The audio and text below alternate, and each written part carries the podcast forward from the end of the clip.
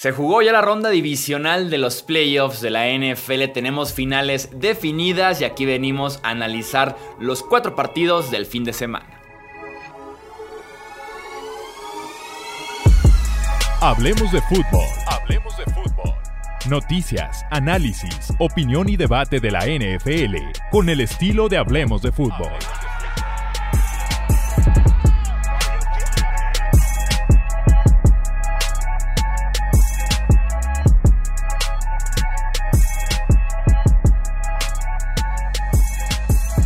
Tal amigos? ¿Cómo están? Bienvenidos a un episodio más del podcast Hablemos de Fútbol. Yo soy Jesús Sánchez y es un placer que nos acompañen a lo que se viene ya poco a poco terminando de temporada. Nos quedan ya solamente tres partidos y otra vez a hibernar de aquí a agosto, pero van a ser tres muy buenos partidos seguramente. La ronda divisional tal vez no fue la mejor, sobre todo viniendo el Super Wildcard. Creo que empezaré a cambiar eh, un poquito el decir que es el mejor fin de semana del año este que acaba de pasar. Creo que ya el Super Wildcard lo va a reemplazar. Vamos a platicar de los cuatro partidos que tuvimos, dos en la americana, dos en la nacional. Y me acompaña la dupla de siempre, Tony Romo, para poder hacer este análisis. Romo, ¿cómo estás? Bienvenido.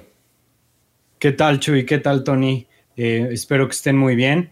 Y pues la verdad, yo estoy bastante triste de que ya queda cada vez más poco para pues, pasar a la, a la pretemporada y, a todo eso, ¿no? Entonces, pues una verdadera pena, pero bueno, creo yo que nos quedan los tres mejores partidos del año, entonces es el momento donde, donde se pone más interesante. Tony Álvarez, ¿cómo estás? Bienvenido. Sí, ¿qué tal? ¿Qué tal, Choy? Eh, Alex, un placer como siempre saludarlos y platicar de fútbol americano. Sí, cuando comienza la agencia libre, decimos feliz año nuevo, pero en realidad la temporada acaba con el Super Bowl y como que ahí es cuando se siente la nostalgia, ¿no? Sí hay unos meses ahí que nos, pues nos, nos gana un poquito la tristeza porque no hay temporada y tristemente nos estamos acercando a ello, ¿no? Pero nos quedan todavía un par de fines de semana muy, muy, muy interesantes. Sí, así es. Nos queda todavía mucho de, de, qué platicar en esta campaña, como fueron los cuatro partidos de la ronda divisional. Vamos a arrancar esta vez, cambiarle un poquito el orden, de abajo hacia arriba, del último que pasó al primero que fue allá ya en un lejano sábado por la tarde en Lambeau Field. Vamos a iniciar con el Tampa Bay en contra de Nueva Orleans. La victoria de los Buccaneers 30 a 20, un partido muy apretado que se fue incluso empatado al medio tiempo y que fue en el último cuarto donde la defensiva de Tampa Bay eh, levantó la mano, empezó a dominar a la ofensiva de los Saints en el que pudiera ser el último partido en la carrera de Drew Brees terminó de forma triste, de forma decepcionante, eh, con un último cuarto para el olvido por parte de los Saints. Y ahí fue donde se despegó Tampa Bay y donde tomó realmente esta ventaja importante.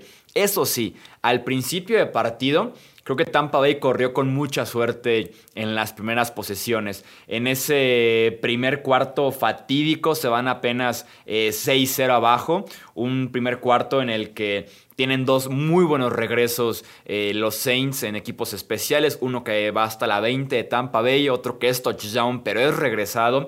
Eh, la ofensiva de los Buccaneers no había para nada despegado en ese momento. Dos, tres y fuera que habían tenido en las primeras posesiones. Entonces, pareció un partido lento en ese sentido para Tampa Bay. Los fantasmas otra vez del 38-3 porque inició idéntico este partido. Se pudieron meter otra vez en el encuentro por su defensiva desde el principio misma defensiva, como les decía, cerró muy bien este partido, Romo.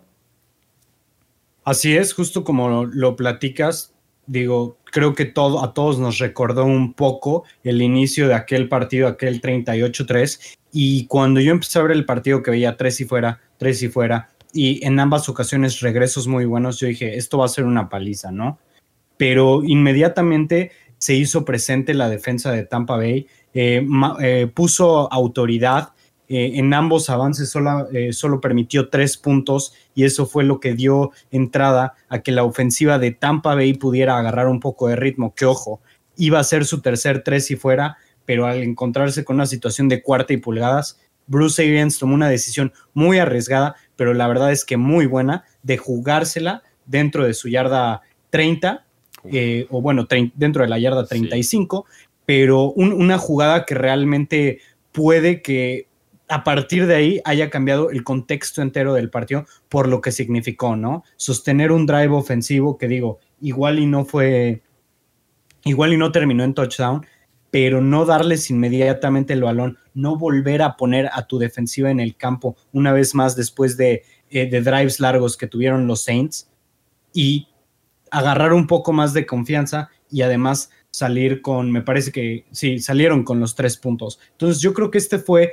digamos, el punto que pudo haber sido completamente la diferencia. Si Bruce Arians hubiera decidido despejar, probablemente estaríamos contando una historia completamente distinta del partido. Estabilizó un poquito el inicio del encuentro para Tampa Bay, súper de acuerdo. Yo, aquí eh, lo que sí me parece tenemos que, que, darle muchísimo el crédito a la defensa de Tampa Bay. ¿no? O sea, no podemos quitarle el mérito a Tom Brady esa ofensiva que con los turnovers que se generaron los convirtieron en puntos.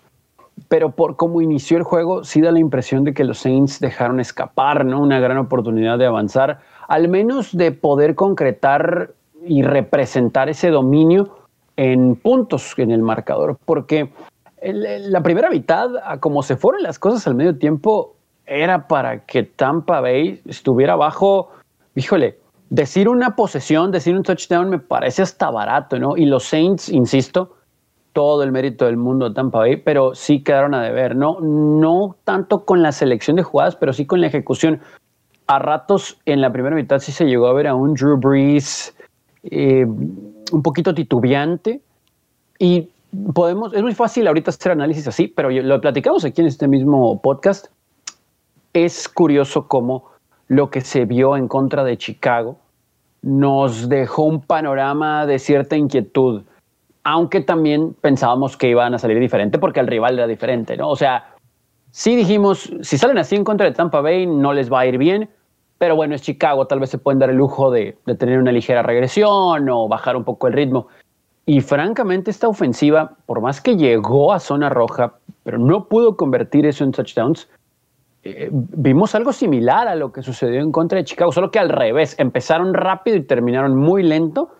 Y ahí fue donde la, defensa de Tampa Bay aprovechó. No tenemos que darle, insisto, ese crédito porque leyeron perfecto tanto las rutas como lo que Drew Brees le gusta hacer antes de sacarle snap para leer precisamente a las defensivas y lograron uno en eh, cuanto a correr eh, precisamente esas coberturas dependiendo del esquema ofensivo que presentaba Nueva Orleans de manera perfecta, inclusive ahí eh, cortando una ruta en una intercepción, pero también confundiendo lo suficiente a Breeze para que ya se desesperara y creara esa falta de comunicación en esa intercepción en el pase a Alvin Kamara ya tarde en la segunda mitad. Entonces, si lo vemos frío, no fue el mejor juego ofensivo de Brady ni de los Bucaneros, pero evidentemente tampoco fue el de, el de Nueva Orleans, perdón, y esas veces que detuvieron a la ofensiva de Nueva Orleans, la defensa de Tampa, le generó corto yardaje a los bucaneros para conseguir puntos, porque en las primeras series que lograron goles de campo,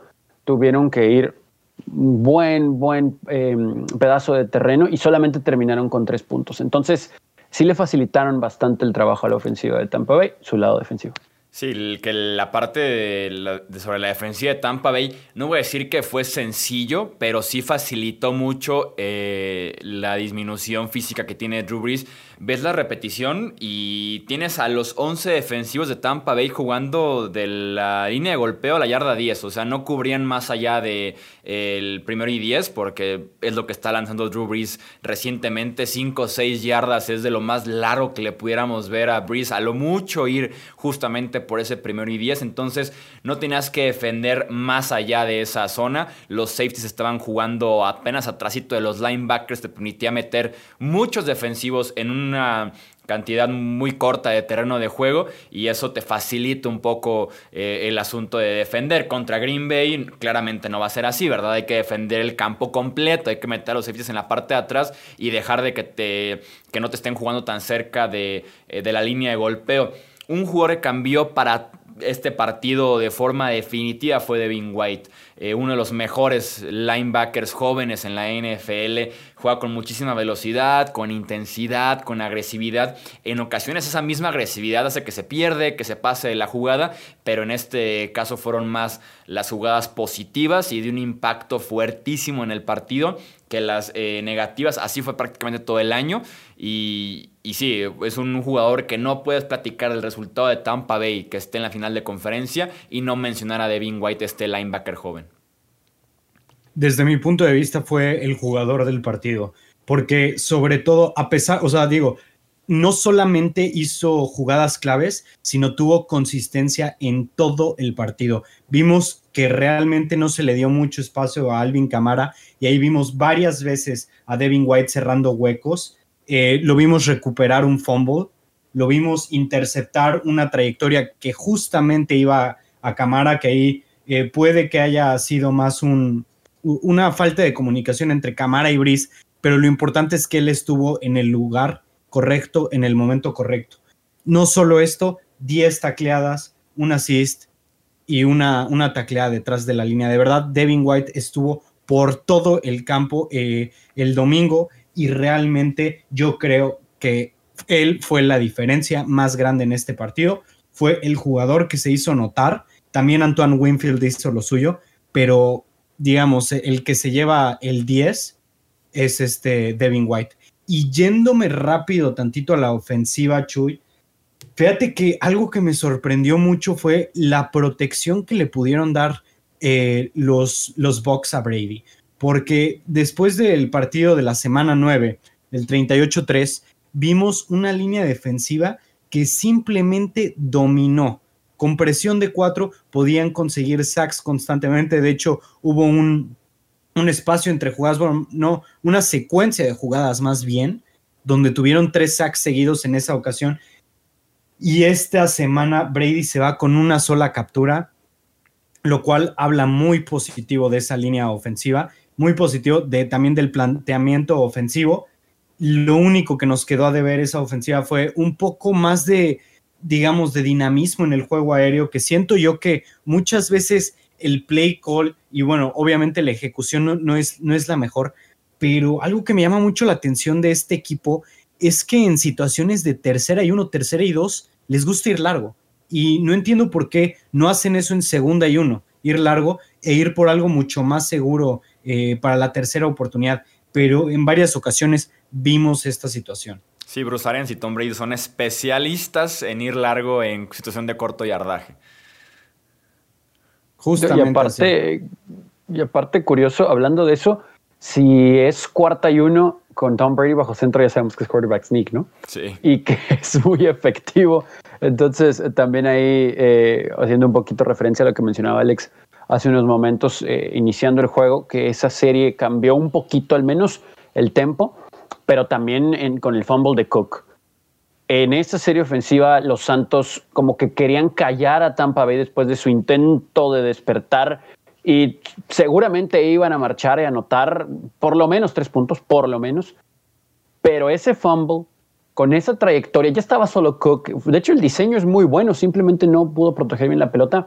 Creo que esa serie también en ese preciso momento del juego cambió un poquito ¿no? la perspectiva y después pues la ofensiva de, de Nueva Orleans se cayó, ¿no? Sí, todo, todo después del juego ha sido un poco de nostalgia hacia Drew Brees, pero analizando el juego como tal, creo que sí la palabra es decepción, pero por su actuación no, no. Me parece que ni siquiera hubo tanta presión para Brees en la línea de golpeo como tal para que tomara algunas decisiones que, que la verdad no fueron las correctas, ¿no? A pesar de que, insisto, todo el crédito a la defensa de Tampa Bay. de hecho, JPP parecía ese JPP de los gigantes. Sí, justamente venía Nueva Orleans de un touchdown que los pone arriba 20-13. Viene el fumble que mencionas de, Cook, de Jared Cook. Eh, los deja Tampa Bay en la yarda 40 de Nueva Orleans y se viene ahí la cascada de puntos. Después de eso, Nueva Orleans ya no anotó. Y a partir de ahí Tampa Bay anotó en cada posesión al rumbo de esta victoria. Sí, estoy de acuerdo que es la jugada clave. Una lesión clave en todo esto, Deontay Harris, quien estaba haciendo un impacto fuerte en equipos especiales. Desde ese segundo despeje ya no regresó al partido ni en ofensiva ni en equipos especiales. Y nada más sobre Drew Brees en ese cierre de partido, creo que estaba al final ya entre la desesperación y viendo fantasmas. Creo que el pass rush no era tan fuerte por momentos, obligadísimo en su mente a soltar rápida, rápidamente el ovoide y es por eso que viene, por ejemplo, la intercepción con Camara sin que el running back voltee ni siquiera a buscar el ovoide, ¿no? Un Jared Cook que estaba forzado ahí medio pegado al lateral en una zona que había tres defensivos, entonces creo que le ganó la desesperación y viendo cosas eh, que no estaban ahí, que tal vez un Drew Brees hace años no le hubiera sucedido, ¿no? Vamos pues al siguiente partido que es el Kansas City en contra de Cleveland. Triunfo 22 a 17 de los Chiefs sobre los Browns. Están por tercer año consecutivo recibiendo la final de la conferencia americana en Arrowhead Stadium. Y la gran historia es que Patrick Mahomes no acabó este partido. En el tercer cuarto sale por una conmoción cerebral. Chad Henney es quien termina este encuentro. Eh, lo hace de una forma decente por lo menos. Guía a Kansas City a nada más a mantener la ventaja, que la defensiva aguantara la remontada por parte de la ofensiva de Cleveland. Y como les digo, están por tercer año consecutivo apareciendo en el campeonato de la conferencia americana, Tony. Sí, aquí podemos ponernos en distintos momentos del juego, ¿no? Que resultaron determinantes. Eh, voy a tratar de repasarlos rápido porque nos podemos clavar en una secuencia o en otra, o en el momento de Mahomes, o en la cuarta oportunidad sobre el final, que qué pantalones de Andy Reid. Pero hay muchos momentitos en este juego que creo que determinaron el rumbo. Primero, el hecho de que Cleveland, tal vez con una idea eh, de tener la pelota en la segunda mitad para anotar rápido o para despegarse o darle la vuelta al juego, dependiendo de cómo se situara. Eh, termina por ganar el volado, pero le da la pelota a Kansas City para iniciar el juego. Y curioso, anota el touchdown Kansas y viene, eh, bueno, falla el punto extra Harrison Buckner, pero cuando Cleveland va y anota un gol de campo, crédito a Cory Parkey porque había un viento muy, muy complicado ahí. Ya hablaremos ahorita del juego de Buffalo y Baltimore, pero es una gran patada. El asunto es que cambiaron tres puntos, ¿no? En lugar de anotar seis. Y creo que eso por sí solo en, el inicio sí nos decía, las cosas no van a ir bien para Cleveland, tienen que anotar touchdowns. Después, sobre el final de la primera mitad, ahí voy a dejar que Alex profundice un poquito más porque esto lo platicamos nosotros tres eh, durante el juego, ahí eh, por mensajes de texto. Eh, esa secuencia, ¿no? De, de, acercarte y que te iba a salir la posibilidad después de esa elección del volado sobre el final de la primera mitad de tal vez tener la posibilidad de dar la vuelta al juego a ponerte abajo por dos posiciones, pero ahora sí que con la mayor cantidad de puntos que se pueden hacer en dos posiciones. Y después sobre el final, Cleveland, con todo y todo lo que había pasado, eh, con un muy buen regreso, con una etapa impresionante de Hopper, eh, de Hooper, perdón, tienes la posibilidad de llevar a tu equipo con una serie ofensiva ganadora que te traslade al juego de campeonato de la conferencia americana, matando el reloj, quedando un poquito más de cuatro minutos, y no lo puedes hacer, y le entregas la pelota a los jefes en su casa, más allá de que no estaba Patrick Mahomes. Y viene esa cuarta oportunidad que Andy Reid se la juega con un diseño también muy interesante, con su mejor receptor, con un pase. En realidad es un pase de porcentaje muy alto, de bajo riesgo para tu suplente y poder completarlo con Tyreek Hill para convertir esa cuarta oportunidad. Pero creo que son esos dos momentos antes de la cuarta oportunidad. El no poder mantener esa serie ofensiva a pesar de que ya te la habías jugado en cuarta y la conseguiste, pero después en tercer y largo no lo haces y ya era muy complicado jugártela en ese momento Todavía había posibilidades en tiempo, con el timeout que quedaba, etcétera, de recibir la pelota si detenías. Y antes de esa cuarta oportunidad es una tercera y 14, si mi memoria no me falla. Y Chad Henney, que es un quarterback móvil, pero no es el Chad Henney que salió de Michigan, eh, termina por acercar al equipo a una cuarta y pulgadas con un diseño defensivo. Entiendo que debes de tener prevent defense, pero hasta cierto punto porque te estás jugando la temporada, ¿no? Y sabías que si tenías diseños para Patrick Mahomes, que es un quarterback muy móvil, pues hasta cierto punto tienes que tener los mismos también para Henny por los receptores que tienes y los corredores. Entonces me parece que ahí se equivoca un poquito Cleveland Y bueno, la cuarta oportunidad es mm, mucho valor y perfecta ejecución para cerrar el juego. Entonces, ¿tenemos que quitarnos el sombrero ante los Browns? Sí, pero hay momentos de juego que evidentemente nos, nos demuestran que este equipo todavía le falta un pasito. Veremos, ¿no? Si con todo esto eh, vienen con otra mentalidad y con mejor trabajo para la próxima campaña. Vamos por partes, entonces vamos con la jugada del segundo cuarto, cuando el partido estaba 16 a 3. Eh, amenazaba a Cleveland con anotar, justamente están en la yarda 25, en la yarda 26 de Kansas City, un pase de 25 yardas de Baker Mayfield con Rashard Higgins. Higgins se estira por la zona de anotación y comete esta horrible eh, regla, bien marcada en ese sentido, pero horrible regla de cualquier fumble que sale por la zona de anotación es posesión para el rival en su yarda 20 y le quita justamente esa posibilidad a los Browns de poner el partido de un 16-10 posiblemente y aparte tener la posesión en la segunda parte como para poder darle la vuelta al eh, marcador esta jugada tan polémica, tan hablada en redes sociales en ese momento, eh, momentos después del partido, un día después del encuentro. Para empezar la jugada, yéndonos por partes, es un, es un, claro castigo por parte de Daniel Sorensen, el linebacker, de, linebacker safety de los Chiefs, ¿Por qué? Porque va liderando con la parte de arriba, con la coronilla del casco, ni siquiera mete los brazos, de hecho va directamente a iniciar contacto y eso es un castigo más que claro.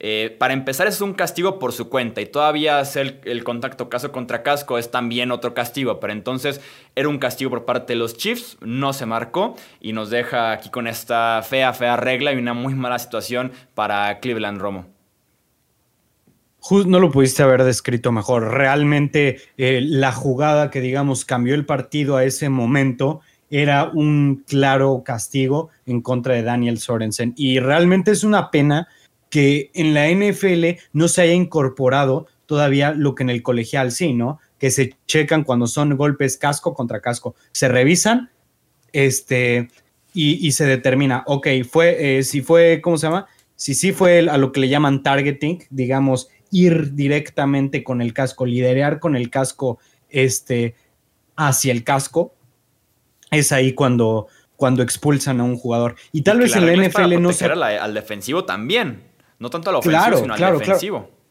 de hecho, para, para, los que nos escuchan, para que lo entiendan un poco mejor, la manera en la que está, en la que fue al tacleo Sorensen fue la misma manera de tacleo en la que Ryan Shazier perdió la habilidad de jugar fútbol americano. ¿Por qué? Porque si bajan la cabeza, si, si llevan la coronilla, este, digamos, para dar el impacto con eso, en lugar de dar el impacto con la cabeza y que el, o sea, que el impacto se lo lleve el cuello, cuando van con la coronilla, se lo lleva la columna. O sea, le pegan así y obviamente se hace pequeña la columna, o sea, bueno, se, se comprime la columna, juega, juega con eso.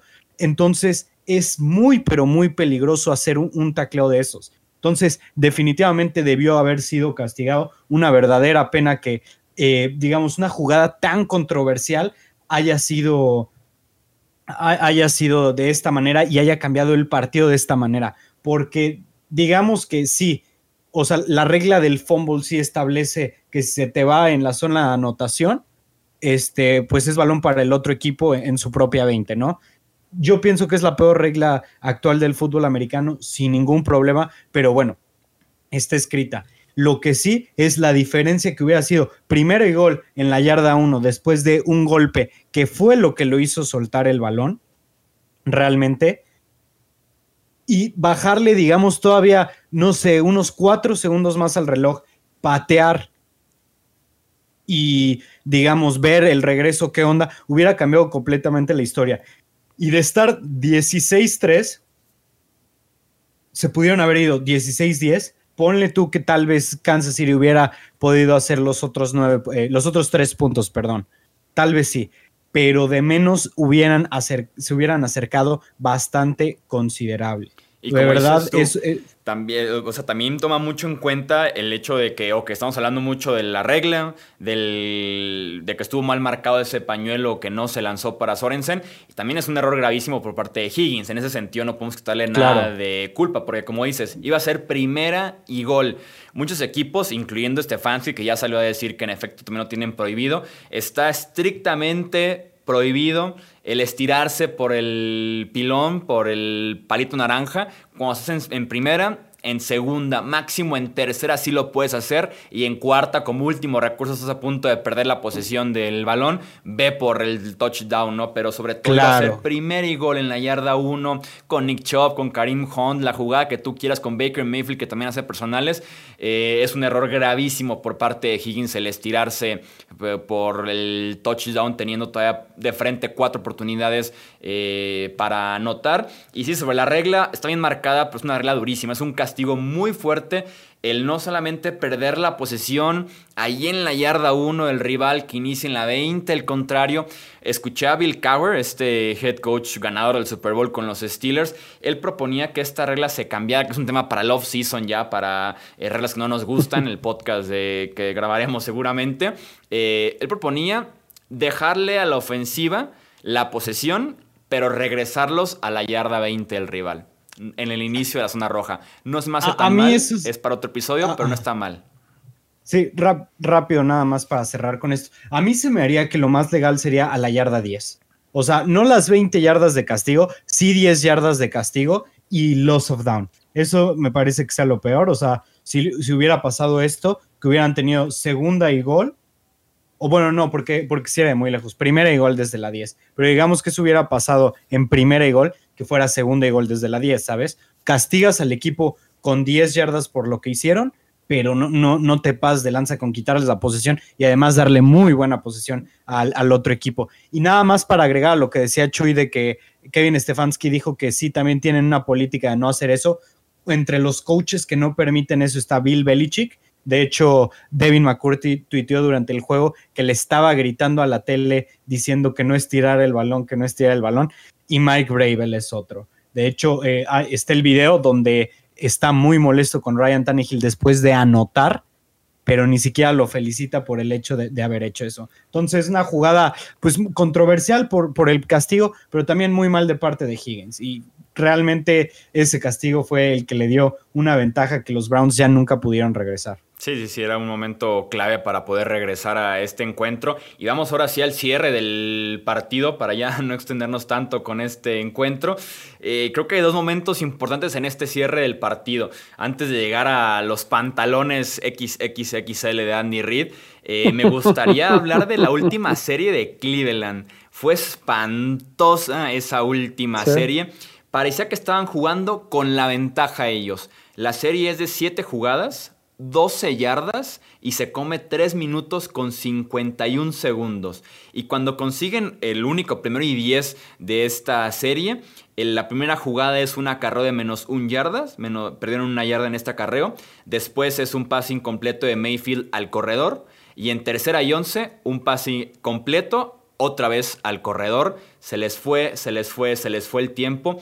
A mí no se me hace tan mal que despejen en cuarta y nueve desde su 32 con Mahomes tal vez no lo hago, ni de broma lo hago. Con Gini había que buscarle por ahí el error, el pararlo, la intercepción otra vez, venía una intercepción Gini. Este, pero si esa última serie, Stefanski lo hemos amado aquí en este podcast todo el año, como coach del año, eh, como su llamado de jugadas, eh, lo que ha hecho de la semana 1 a la semana 17.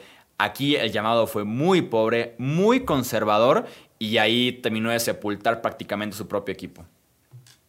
Sí, sí puedo entender cuando tienes un buen juego terrestre que tal vez el pensamiento de Stefanski fue, ok, no tengo por qué cambiar mi plan de juego, si anoto un touchdown y me como el tiempo, gano, pero también hay que entender la situación. Estás en tu territorio, podemos decir profundo, tomando en cuenta la atmósfera, todo lo que está alrededor, eh, primero avanza en el campo, ¿no? Eh, ya habrá oportunidad de comerte el reloj si es que estás tal vez en la 30 de Kansas City quedando 4 o 3 minutos. Entonces puedes correr en primera oportunidad. No, no estamos diciendo que tenía que abandonar su plan de juego, pero sí fue una serie muy tranquila, sin ese sentido de urgencia. Eh, y curioso porque el first down, el único de esa serie, fue en una cuarta oportunidad que se jugaron y sí, lo lograron. Pero, insisto, eh, es muy fácil hablar después del juego, etcétera. Pero aquí podemos, creo, nombrar a muchos quarterbacks, inclusive tal vez no elite, que, y no es culpa todo de Baker Mayfield, por supuesto que no es todo culpa de Baker Mayfield, entre selección de jugadas y ejecución, claro está, bloqueo, etcétera. Pero ocho minutos abajo por cinco, aunque sea en Arrowhead, hay una lista muy larga que creo que todos tenemos en mente, comandada tal vez por Brady, por Manning, por Breeze, etcétera, etcétera, que cuando recibió Cleveland la pelota, de verdad yo pensé, este juego ya se acabó. O sea, tienen elementos suficientes como para marchar al campo, comerse gran parte del reloj y anotar un touchdown. Y no sucedió. Entonces eso es lo que separa a los Cleveland Browns todavía del resto de los equipos que tienen una real oportunidad de llevarse un trofeo, ¿no? Entonces esperemos que por su bien sí regresen, pero sí es triste porque aún así, en la posición en la que se encontraba Kansas City, eh, tienen mucho talento, ¿no? Y nos lo demostraron en tercera y largo y en cuarta y corto, que ya no había por qué devolverle la pelota a Cleveland y poner a su defensa otra vez contra la pared. Ellos querían ganarlo con su ofensiva y eso fue lo que sucedió. Entonces, Sí, sí, es un poquito decepcionante en ese sentido, ¿no? Pero hay muchas cosas, lo, de la regla, eh, lo de ese fumble que no es revisable. O sea, este juego nos dio bastante y bueno, también lo de Patrick Mahomes, ¿no? A ver cómo se encuentra, parece que está bien, pero pues hay que seguir un protocolo rumbo al juego de campeonato. Y aparte venía jugando bien Baker. Yo lo hubiera puesto a lanzar en esa serie sin problemas. Lo ponía en Twitter de que Baker está encendido. O sea, Baker está jugando bien desde la semana pasada eh, desde la antepasada, incluso entonces yo lo hubiera puesto a lanzar y gáname este partido porque tenía esa capacidad, creo yo, lo estaba demostrando, muy conservador, tal vez sí con la idea de anotar y no dejar tanto tiempo, y sabemos que no te puedes poner muy bonito en esas ocasiones, ¿no? O sea, son los puntos y ya después te puedes preocupar de 25 mil cosas eh, diferentes. Darle mucho crédito ya para cerrar a Andy Reid, lo que mencionábamos ya Tony de jugársela en cuarta y uno, además de cómo el equipo no se le desploma por completo cuando entra el suplente. Matt Moore el año pasado entró y no estuvo tan mal Kansas City, ganó partidos. Chad Heaney cerró este partido de forma decente. Eh, fue gol de campo, falló un, un gol de campo, intercepción y se acabó el reloj. Fueron nada más cuatro posiciones muy buenas por parte de Heaney. Eso te dice cuando tienes sistema o tienes talento alrededor. Y los Chiefs tienen las dos. Entonces, en ese sentido, está muy bien arropado entre quien entre. Y creo yo que Andy Reid le mandó por ahí un mensajito a aquellos coaches que tienen equipos de identidades ofensivas y que de todos modos en playoffs quieren despejar para eh, pensar en la posesión, en el reloj y que mi defensiva. Cuando tienes un equipo ofensivo, lo ganas o te mueres con la ofensiva. A diferencia, por ejemplo, de Tennessee hace 7 días, en los que es un equipo ofensivo también y mandó su defensiva a ganar el partido en contra de Baltimore. Entonces, creo que por ahí te va un mensaje fuerte de la identidad de un equipo y mantenerte fiel a tus principios desde el inicio de la temporada hasta el momento clave que son los playoffs. Exactamente, la identidad lo es todo, lo hemos hablado aquí, si, si tienes una buena identidad de equipo es cuando mejor te puede ir, cuando te aferras a eso, aunque te tengas que transformar en ciertos momentos, pero siempre y cuando modifiques en base a eso. Vamos con los partidos del sábado, victoria 17 a 3 de los Bills ante los Ravens. Baltimore tenía que jugar un partido perfecto en contra de un equipo de, de Buffalo muy talentoso que además estaba jugando en casa. Eran 7.000 aficionados que se sentían como 40.000 fácilmente en el Beatles Stadium. Y no fue así, no fue un partido perfecto por parte eh, de Baltimore. Y son los Bills los que avanzan a la final de conferencia. Y son errores marcados los que tienen a Baltimore aquí ya pensando en 2021 y no peleando tal vez hasta el final eh, del partido. Los dos goles de campo fallados de Justin Tucker que te dice muchísimo de cómo estaba el viento en Orchard Park. Un muy mal despeje en el primer cuarto que le da a Buffalo tres puntos prácticamente automáticos. El pick six de Lamar. Un par de drops importantes por parte de J.K. Dobbins, eh, sobre todo en tercera oportunidad. Y otra vez Baltimore sufriendo con malos centros. Es otro centro diferente al que lo hizo en contra de los Pats, que fueron como 4 o 5 malos. Aquí también fueron 2, 3 malos, incluyendo el que termina lesionando a Lamar Jackson, que no pudo acabar este partido por conmoción cerebral, Tony. Sí, una tristeza la forma en que termina la temporada para Lamar en ese sentido, ¿no? Porque él busca ir por la pelota eh, y bueno, viene el golpe y después también la selección de quién va a entrar por parte de John Harbaugh, ¿no? Eh, creo que no teníamos a este suplente en el radar y curioso, digo, ya nos enteramos también que Robert Griffin III pues, pasó waivers o fue dejado en libertad para que estuviera en waivers. Entonces, yo creo que, digo, también este va para otro podcast, pero Baltimore como organización tiene que buscar profundamente un buen suplente y si las cosas no caminan, yo no sé si eventualmente vaya a existir un cambio ahí, ¿no? En esta ofensiva, porque no sé si estamos seguros que esta sea la fórmula futuro. Entendemos que si vas a ganar con Lamar va a ser así, corriendo primero y corriendo él primero. Pero, ok, te va a alcanzar para postemporada, pero evidentemente no para ganar en postemporada, ¿no? Y, curioso porque cuando por fin habían construido una serie ofensiva hasta cierto punto limpia, sin errores, viene el pick six, ¿no? Que, te pega, que da mucho tiempo todavía como para intentar regresar, sí, pero en lo moral eh, te, te, te, pega, ¿no? En lo emocional, la verdad es que es muy complicado. A mí lo que me sorprendió, y no porque esperaba un juego de 400 yardas de Lamar, pero la defensa de Buffalo.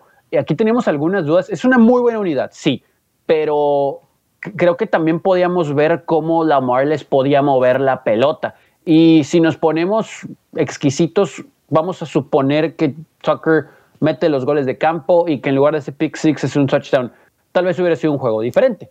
Pero aún así, lo que hizo, primero el front seven conteniendo a Lamar Jackson en la bolsa y cuando llegaba a escaparse no era de mucho yardaje, y la secundaria para cuando estaba obligado a pasar, no tener a dónde. Primero, con eh, estos disfraces en las coberturas antes del snap, y de repente al momento del snap venían los blitz y la presión de otro lado, diferente a lo que tenía pensado Lamar, tenía que correr hacia ese lado, venía esa presión, tenía que hacerse la pelota, la cobertura diferente a lo que había leído al principio. Es un gran trabajo por parte de Buffalo del lado defensivo, que creo que nos sorprendió muy bien. Y a la ofensiva, pues hicieron lo justo, ¿no? También lo necesario. Crédito para la defensa de Baltimore, pero pues esa defensa sola no puede si no les dan puntos. Yo también creo que es hora de que pongan en una balanza si realmente Lamar Jackson es la, digamos, la, opción que los va a llevar a, un Super Bowl, porque así como lo dijo Tony, para mí no me parece que puedan meterse a, un shootout, que, que, se puedan meter con los equipos que hoy, que hoy en día son los que lideran la NFL, ¿no? Que son los que son muy ofensivos, porque realmente si vemos a los cuatro finalistas de conferencias, los cuatro digamos que se distinguen por ofensivas muy buenas y digamos que Tampa Bay es el, el que tiene la mejor defensiva dentro de esos, ¿no? Pero fuera de ellos es prácticamente pura ofensiva y defensivas cumplidoras, nada fuera de lo espectacular. Entonces es bastante interesante lo que tienen que hacer con, con Lamar Jackson. Yo le daría otro año, pero lo que haría realmente sería rodearlo. Desde mi punto de vista, no tiene las armas suficientes para poder, eh, digamos, tener, un, tener una ofensiva eh, pasadora buena. O sea, de, de receptor uno tiene a Marquise Brown, que es un receptor bueno a secas, y de ahí en fuera no tiene otro solo receptor que puedas decir que realmente es talentoso. Yo creo que de hecho en un buen equipo de, wide receivers, eh, fuera de Marquise Brown, ningún otro haría el equipo, ¿no? Entonces, tal vez le, le, hagan falta armas, o bueno, más bien le hacen falta armas a Lamar Jackson, y en base a eso yo le daría uno, tal vez dos años para construir alrededor de eso y para, digamos, ver la realidad de las cosas, ¿no? Ver si se puede ganar con él, ver si de plano no, si, si solamente va a seguir lanzando 150, 170 eh, yardas por partido y que terminen, que terminen, aunque tengan una muy buena defensiva y el mejor juego terrestre de la liga, que no sea suficiente para ganar en playoffs. Entonces, este partido fue exactamente lo que vimos. Buffalo no tuvo su mejor día a la ofensiva eh, definitivamente, pero creo yo que es muy positivo que su mal partido haya sido en el, en el divisional y salgan victoriosos y ya no tengan esa, digamos, o sea, bueno, ya jugaron su partido malo, que claro, pueden jugar su, su, segundo, eh, su segundo partido malo, pero es menos probable que, que en playoffs los vuelvan a sorprender de esta manera. Yo no sé si estoy de acuerdo con la parte del partido malo, Más bien diría de partido diferente, porque con los Colts podríamos decir que fue un partido malo de la defensiva, bueno de la ofensiva. Con los Ravens se cambió, con partido malo de la ofensiva, partido bueno de la defensiva. Ahí me deja buenas sensaciones el que ganes de forma diferente en postemporada, sobre todo cuando estás a punto de enfrentar un equipo como Kansas City que es dominante, que puede tener a su quarterback de regreso y te va a hacer yardas. Entonces ya te dejó claro que en, en unas lo puedes detener y también puedes ir a la par de él haciéndole yardas y haciéndole puntos. Sobre Lamar Jackson yo agregaría, además de que sí tienen que rodearlo mejor, hace falta por ahí más talento, en el, sobre todo en la posición de wide receiver. Eh, creo que tiene que ver mucho con Greg Roman, el coordinador ofensivo de Baltimore. Eh, creo que tienen demasiadas formaciones, demasiadas variantes por tierra. Es un juego por tierra que es el número uno en la NFL por segundo consecutivo, eh, que se sienten las formaciones, que se sienten eh, por ahí las opciones con el fullback, con doble a la cerrada, triple corredor en la parte de atrás. Yo le pediría a Greg Roman, recórtale el 50% del playbook al costado terrestre y enfócate un poquito este off-season en desarrollar el juego aéreo. O sea, creo que lo vi por ahí un par de jugadores profesionales también tuiteando al respecto de, este mismo punto, o sea, de decir por qué tienen tantas variantes por tierra y cero variantes por aire. Eh, lo mencionaba Marquise Brown justamente después del partido. Dice, cuando eres la ofensiva número uno por tierra, pero la treinta y tantos por aire, algo no está bien y eso no está balanceado. Sí, sí, la cita decía treinta y tantos y sí, fue, fue, la última, fue la última de, la liga yo le pediría a Greg Roman un poquito de, de, variantes por aire. O sea, es excesivo lo bien trabajado que está el juego por tierra y lo abandonado que está el juego aéreo, porque sí tiene que ser un, año diferente para la mar. Como dicen, en fórmula ganadora en temporada regular, el correr la bola y que tu defensiva te saque adelante, no lo está haciendo ya por tercer año consecutivo en postemporada. Entonces te debería mandar un mensaje, una llamada de atención para la ofensiva de Baltimore al hacer esto para hablar rápidamente de, la defensiva de, Buffalo, lo retaron a que pasara el ovoide, no lo pudo hacer. Además de que la defensiva de los Bills está muy bien equipada para detener a Lamar Jackson porque tienen tres linebackers muy rápidos, Edmund, Edmunds, Milano y Klein. Entonces tuvieron sus tres linebackers en el campo para detener a Lamar eh, en la parte de la rapidez y también en la parte física a J.K. Dobbins y a Gus Edwards. Estaba muy bien equipada esta defensiva de los Bills para hacer justamente este tipo de plan de juego. Mandaron blitz, su pass rush despertó y creo que el mejor ejemplo de ese pass rush, una jugada antes del pick six, tenía Lamar a Marquise Brown para el touchdown solito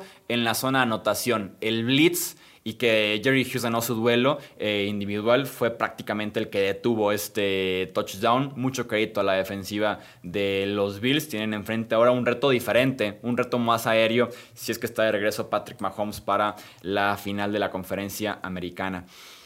Vamos pues al último partido. Green Bay ganó 32 a 18 en contra de Los Ángeles. La ofensiva Romo de Green Bay se vio mucho mejor que la defensiva de los Rams. En ese sentido, ganó en este tan esperado duelo de ofensiva en contra de defensiva. No lo pudiste haber dicho mejor. Y realmente donde se ganó este partido fue en las trincheras. Porque la línea ofensiva de los Packers dominó a la línea defensiva de los Rams, que tenían a, su mejor jugador, al mejor jugador defensivo de la liga, mejor dicho. Tenían a Aaron Donald lesionado y realmente lo, lo pudieron dominar el partido entero le dieron el tiempo suficiente a Aaron Rodgers para poder, eh, para poder lanzar, para poder encontrar sus mejores alternativas. Y algo muy importante es el, la cantidad de espacios que hicieron en el juego terrestre. De verdad que muy, pero muy, eh, muy completa esta ofensiva.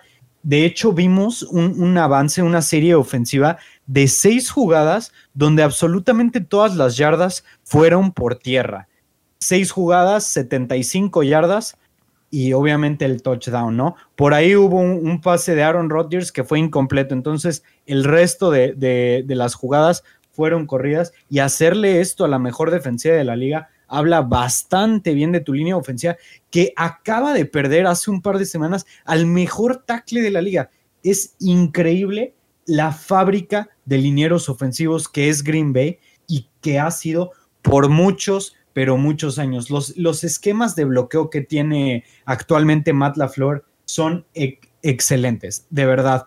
Ha hecho absolutamente todo lo posible para que la línea sea la base de este equipo, porque de esta manera pudieron dominar al, mejor equipo, a, la mejor defensiva de la liga, y yo creo que de la misma manera es como, eh, como tienen la posibilidad de dominar tanto a, tanto a Tampa Bay como a cualquier otro equipo que se llegaran a encontrar en el Super Bowl en caso de que ganen. Que eso, bueno, lo dejaremos para otro podcast. Pero de verdad, excelente el planteo, el planteamiento ofensivo, perdón. Y bueno, yéndonos un poquito eh, a, otro, a otro lado. un eh, comentario nada más rápido sobre, esto de la defensiva de los Rams. Te invita a correr porque te quita el pase largo, te invita a correr y Matt LaFleur le corre 200 yardas, entonces, y sobre todo por la variedad. Le da 14 acarreos a Aaron Jones, 12 acarreos a Jamal Williams y 6 a AJ Dillon que termina lesionado. Entonces, este, en ese sentido también no solo dominaron las trincheras, sino también el plan de juego y el llamado de jugadas de Matt LaFleur fue eh, majestuoso el sábado por la tarde. Justamente así. De hecho, sus tres corredores promediaron más de 4 yardas. AJ Dillon 4.5, Jamal Williams 5.4 y Aaron Jones, el principal, 7.1 yardas por acarreo. De verdad, sobresaliente lo, de esta unidad. Y creo yo que alguien que nos quedó bastante a deber en este partido fue Jalen Ramsey. Y también cuestionar un poco el por qué no estaba siguiendo el partido entero a Davante Adams, ¿no? Que creo yo que era el matchup que más esperábamos, pero constantemente vimos que Adams lo cambiaron de lado y que Ramsey no lo estaba siguiendo. Sí, eso llegó a suceder también en contra de Seattle con Dick Metcalf, que en la mayor parte del tiempo le tocó, claro, cubrirlo a él, pero no al 100%. Acá no sé si era tanta la confianza en el resto de la secundaria, ¿no? Porque a final de cuentas, pues eres la mejor defensa de la liga. Pero les, creo que todos estamos aquí con esto. Aún cuando los Rams se acercaban en el marcador, cuando parecía que Green Bay se iba a despegar por mucho y se acercaba Los Ángeles, como que no había duda, ¿no? De todos modos, quién se iba a llevar el juego. Como que, ok, se acercaron, pero ahorita van a volver a dominar, ¿no? Van a correr la pelota y eso, cuando sea necesario, va a abrir el juego aéreo para Aaron Rodgers. Yo aquí nada más quiero, en teoría, reconocer un poco el trabajo de Jared Goff, que tal vez no fue una actuación estelar, pero no tiene el dedo bien. Eh, el juego terrestre a ratos quiso caminar, pero necesitaban de su brazo, ¿no? Y creo que para lo que se le exigió lo hizo bien dadas las condiciones, pero en general, ¿no? Green Bay una mejor unidad, su defensa se vio bien, eh, también en términos generales, creo que van a tener que levantar un poquito más el nivel ante Tampa Bay, pero para vencer estos Rams lo hicieron lo suficientemente bien, ¿no? Y, y Matt LaFleur, segundo año en Green Bay, segundo juego de campeonato de la conferencia que va a disputar, así que todo el crédito ahí, ya nadie se acuerda de Jordan Love, eh, no sé qué vaya a pasar ahí con él, no sé si se puede hacer material de cambio, cuánto tiempo más Aaron Rodgers estará activo, etcétera, etcétera. Temas para otros episodios. Pero sí vemos a un Aaron Rodgers vintage. Eh, no se equivoca, puede pasar la pelota cuando él está en movimiento sin ningún problema, con la misma fuerza y con la misma puntería eh, que cuando estaba más joven. De la movilidad en la bolsa también en realidad nunca hubo tanta presión ¿no? del front seven y de la línea defensiva en concreto de los Rams sobre el quarterback de Green Bay.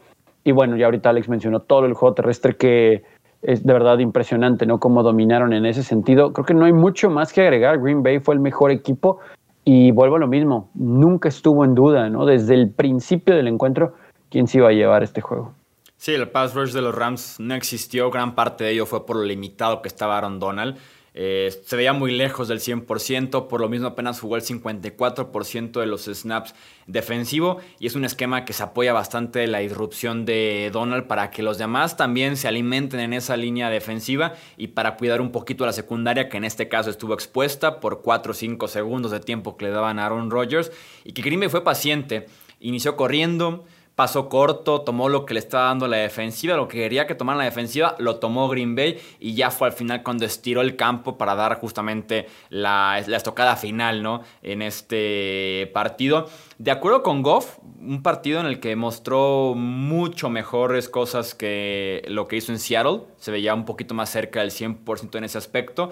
Eh, no lo suficiente porque hay bastantes dudas sobre su futuro en Los Ángeles y me deja a mí la sensación de que debían de correr más con Cam Makers en este partido. Es el corredor con más yardas después del contacto en estos playoffs. Es el corredor con más primeras oportunidades generadas en estos playoffs y apenas 18 acarreos.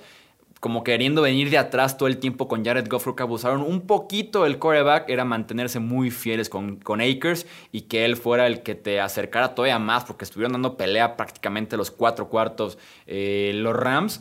Mm, pero sí, pesó muchísimo esa ausencia de Aaron Donald y que la línea le ganó por completo el, duelo. O sea, Aaron Rodgers terminó con el uniforme completamente limpio el sábado y claramente eso va a ser siempre eh, una clave importantísima cuando se trata de enfrentar a Green Bay, ¿no? Justamente así como lo dijiste. Eh, a mí me pareció que Jared Goff tuvo un buen partido dentro de lo que cabe. O sea, digo, tomando en cuenta que, su dedo no estuvo muy bien. Y justo lo que dices, era, era importante utilizar más a Makers porque realmente corrió bien el balón, promedió eh, alrededor de 5 yardas por acarreo. Y realmente era, era el, digamos, la manera en la que podían controlar un poco el partido después de, digamos, de enfrentarse a una ofensiva tan dominante que no estaba teniendo eh, ningún problema con, tu defensiva número uno, ¿no? Entonces, desde mi punto de vista, eh, los Rams tuvieron un buen partido, no el mejor, obviamente, salieron perdiendo, pero realmente los Packers eran un equipo superior. Eh, McVeigh planteó un partido bien, por ahí una que otra cosilla, digamos, por ahí una que otra eh, decisión no tan buena, pero en general no fue, no fue un partido, digamos, mal coachado. Como no fue un partido con Wildcat tantas veces, ¿no? Ay, sí. Abusó de la Wildcat. Sí, sí, sí. Que lo utilizó cinco o seis veces, ¿no? O sea, notó con ella, eso sí se lo reconozco. Pero sí al principio daba la sensación de que era demasiado Wildcat. Sí, porque lo utilizó varias veces en, una, en una serie ofensiva, pero de hecho a la mitad del partido tenía más jugadas en wildcard en ese partido que en su carrera entera como head oh. coach de los Rams. Entonces, pues busca algo estaba intentando para ayudar a Goff. Exactamente, una alternativa y por eso yo digo, de verdad, Sean McVay es uno de los mejores head coaches de la NFL. No tenía el talento, nadie veíamos este temporadón de los Rams realmente y llegar a la ronda divisional y perder contra probablemente el mejor equipo del NFL no es nada despreciable. De verdad, me quito el sombrero ante, ante los Rams de este año que van a sufrir sin su coordinador defensivo, que se va de head coach a, los Chargers precisamente. Entonces, simplemente Green Bay era el mejor equipo. Y que en ese sentido, como, como lección de esta ronda divisional, equipo que trata de esconder a su coreback en postemporada está destinado a la derrota, ¿no? O sea, Lamar Jackson, Jared Goff, Drew Brees, que en los mismos esquemas se van llevando un poquito a, esconder al coreback, a, a quitar el protagonismo, sobre todo pasando el balón este, está destinado a la derrota en ese sentido. Hay que tener coreback para poder ganar en esta liga, mucho más en rondas tan específicas, tan importantes como son ya la divisional y contra corebacks que sí te van a ganar el partido pasando justamente el ovoide. Eso es todo entonces por este episodio de la ronda divisional de los playoffs 2020 de la NFL. Nos espera la previa todavía a finales de semana, a hablar de las dos finales de conferencia. Se va a poner muy, pero muy interesante. En nombre de Alejandro Romo, de Tony Álvarez, yo soy Jesús Sánchez y eso es todo por este episodio. Gracias por escuchar el podcast de Hablemos de Fútbol. Para más, no olvides seguirnos en redes sociales y visitar hablemosdefutbol.com.